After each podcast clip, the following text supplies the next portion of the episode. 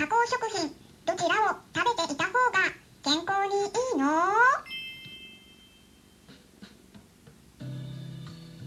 こんにちは。サラホリスティックアニマルクリニックのホリスティック獣医、サラです。本ラジオ番組では、ペットの一般的な健康に関するお話だけでなく、ホリスティケアや地球環境、そして私が日頃感じていることや気づきなども含めて様々な内容で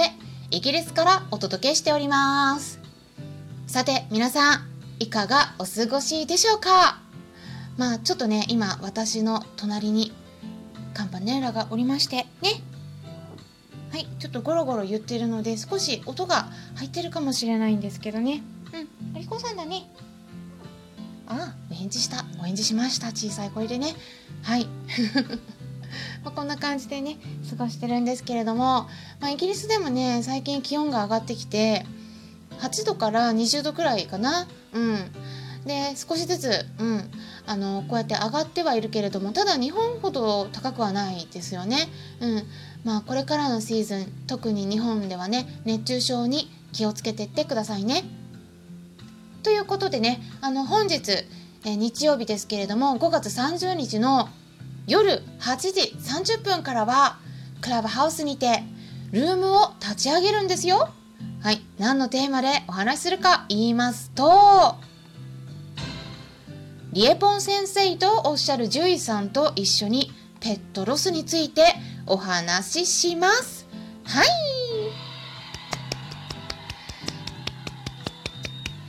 はい。拍手の音もちょっとね、カンパネーラびっくりさせないように小さい音で拍手しました。はい、今もね、ちょっと寝てますね、隣で。まあ、の私自身もねペトロスは何度も経験してますし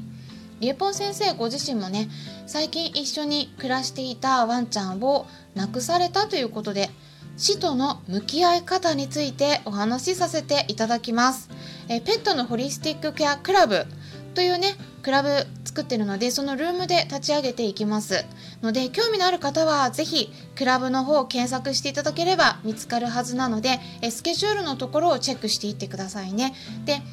フォローしていただけたらルームを立ち上げた時に皆さんにも通知が行きやすくなると思います。ということでね最初にお知らせをしたところなんですが本日はですね生食などの手作り食についてお話ししていきます。っていうのもねあの昨日私の方でメンバーになっているイギリスがベースの RFPS と呼ばれる団体があるんですがこれ日本語に訳すと、えー、獣医生食学会になるんですけれどもね。まあそちらのオンライン学会に参加してたんですね。でイギリス時間の朝9時から夕方5時くらいまでみっちりあったんですけどね。うん。まあ基本的な内容のおさらいみたいな感じだったんですけれども、まあ、去年はねいろいろと学会も潰れてしまって最近なかなかねあのいろんな他の学会にも参加できてなかったところがあったのでで情報もねあの今回少しアップデートしたものも得ることができてよかったなって思いました。ということでね、まあ、今回この学会に参加してねそして改めて気づいた点がありましたので皆さんにお届けしたいと思います。まずですね生食って何？ってね。生食初めて聞いたっていう方もいるんじゃないかと思いますのでね、まあ、簡単に説明しますと英語で言うと raw food とかあペットの動物たちに生食を与える場合はですねえ raw feeding って呼んだりします。raw feeding っていうと生食を与えることっていう意味になりますね。で raw っていうのは RAW ですからこれ日本語に訳すと生という意味で food っていうのは FOOD ですね。でそれは食べ物っていう意味ですから生食っていうのは生の食べ物という意味になって、まあ、漢字としてもですね生食の生っていうのはもう普通の生っていう漢字に食べ物とか食物っていうね漢字の食っていう漢字になりますね。で生食がねなんか体にいいよっていうのはなんとなく聞いたことある方もいらっしゃるかもしれないですよね。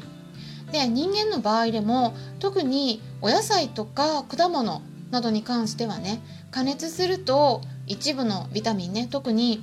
ビタミン B とか C とかは壊れやすかったりあとアミノ酸もですね一部、まあ、例えばリシンとかメチオニンとかはあの熱に弱いということが知られているんですね。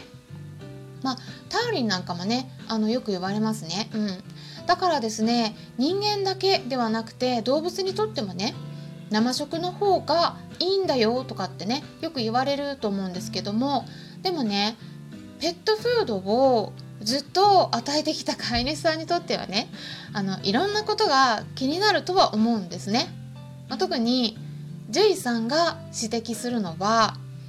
栄養の面でね生食とか与えて大丈夫なのかとか言いますしあとは生だからこそ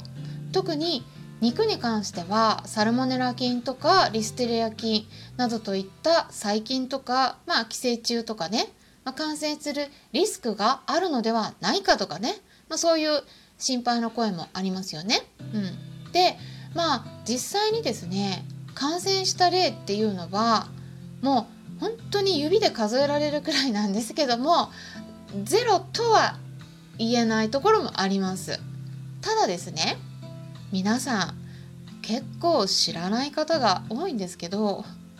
ドライフードと比べると圧倒的に少ないです。ドライフードによる感染はねもう何千頭ですからね。もう実際にはねたくさん起きてるんですよ。日本ではあんまりね情報が広がってないですけれどもね、うん、だからねドライフードだから安全とはね言い切れない面もあるんです、うん、アメリカではね集団訴訟がたくさん起きてます。でね亡くなった例もね本当に数えきれないくらい。でねあの特に怖いのがサルモネラ菌よりもねアフラトキシンと呼ばれるカビ毒とかですね。これね肝臓を悪くさせるだけじゃなくて IARC と呼ばれる国際がん研究機関の方でもタバコと同じくね一番高いレベルの発がん物質のグループ1に分類されてるんです。アフラトキシン。でドライフードってね主に穀物からできてます。主原料大体穀物です。肉入れてても。でこのアフラトキシンって穀物とか豆類についたカビから発生するんですね。だからこういった穀物とか豆類が主原料になってるドライフードはかなりリスクが高いんです。肝臓が悪い子とかね数値が高めの子がん体質の子と一緒に暮らしてる方がんの子とかね特に気をつけてあげてください。アメリカの食品医薬品局 FDA からも警告が出てるんですねまあ英語で言うとねあので日本語でも解説するとちょっとこんな感じです At high levels aflatoxin can cause illness and death in pets. death です。death は死です。日本語に訳すと高いレベルであればアフラトキシンは病気や死をペットに引き起こすって書いてあるんですね。肝臓の数値がねあの高いけれども原因がわからないとか言われたってよく聞きませんか？原因ってねわからないで調べるのは難しいんですね。でもねその場合フードを変えると数値が下がることがあります。是非ね考慮してみてください。でね今回の生食学会でも印象的な言葉があったのであのお伝えしたいと思うんですけどね。まずね皆さんに質問させてください。あなたは新鮮な食事と加工食品どちらをペットに動物に与えていますか？まあ、簡単に説明しますとね新鮮な食事っていうのは先ほどお伝えしたような生食もしくは私たち人間が主食として食べているような調理した食事ですね。つまり手作り食になります。まあそれはねほとんど新鮮な食事ですよね。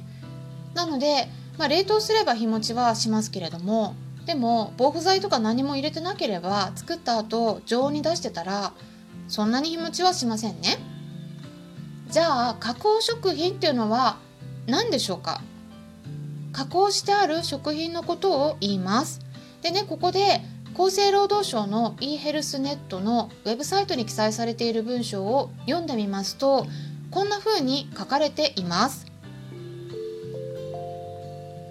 加工食品とは食品に何らかの加工を施したものでありその種類は水産練り製品肉加工品乳加工品加工食品調味料菓子類冷凍食品レトルト食品缶詰食品インスタント食品など多岐にわたります。っていうことなんですけどどうでしょうか？私たちね あのドライフードとかねあの缶詰とかレトルトパーツのフードって私たちあんま食べてあの主食にはしてないですよね。でこれ新鮮な食事ではなくて加工食品です。うん。あのだけどねペットの動物たちはどうでしょうかね？うん。やっぱりドライフードをね与えてる方が圧倒的に多いですよね。で特にねあのドライフードの場合は封を開けてからだいたい1ヶ月ぐらいは利用し続けてる方がほとんどではないでしょうかね。日持ちさせてますね。でもそれできるように酸化防止剤が入ってるんです。うん。じゃあねどんな食事がペットの動物にとってベストなのか。でこれはね欧米の方ではねもう結論が出してる人がね私の周りには結構いてね栄養バランスのとれた新鮮な食事がベストだと思いませんか？これはね私の答えでもあるんですね。私は手作り食ね毎日与えてるんですけどもね。皆さんどうでしょうか、まあ、この辺ねちょっとね最初難しいってね抵抗ある方もいらっしゃると思うのでトッピングからやっていただいてもいいと思います。でトッピングに関するおすすめの配信もありますのでそれもリンク先載せておきますから是非ね参考にしてみてください。それではまたお会いしましょう。